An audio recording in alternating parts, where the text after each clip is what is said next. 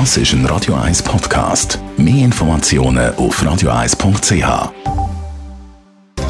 Netto, das Radio 1 Wirtschaftsmagazin für Konsumentinnen und Konsumenten, wird Ihnen präsentiert von Blaser Greinicher.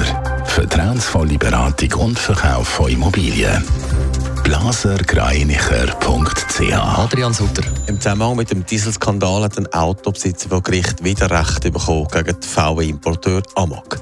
Und dem Urteil muss Amag am Kläger den Gebrauchtwert von seinem Auto zurückzahlen. Er hat sein Auto wegen dem Dieselskandal umrüsten lassen.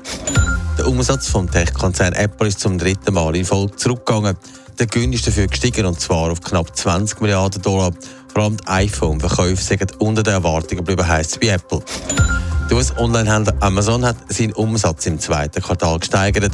Der Umsatz hat 134 Milliarden Dollar betragen und der Gewinn der liegt bis 7 Milliarden Dollar. Im Vorjahr hat Amazon in dem Quartal einen Verlust geschrieben. Gehabt.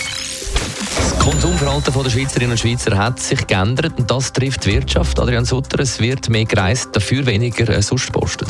Über lange Zeit ist Geld ausgegeben worden für langlebige Sachen, zum Beispiel Computer, aber auch Handy, für ein Auto oder ein Fernsehen. Aber jetzt haben sich gemäss Experten die Zeiten geändert, wie der Tagesanzeiger heute schreibt.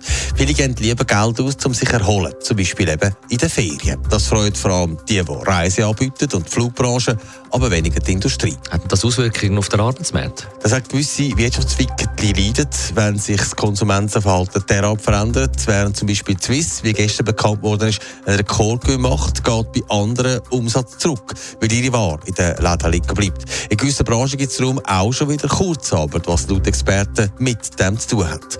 Weil Personalmangel herrscht, werden aber derzeit weniger Leute entlassen. Aber was es mehr gäbe, sagen zum Beispiel Zwangsferien. Netto, das Radio 1 Wirtschaftsmagazin für Konsumentinnen und Konsumenten.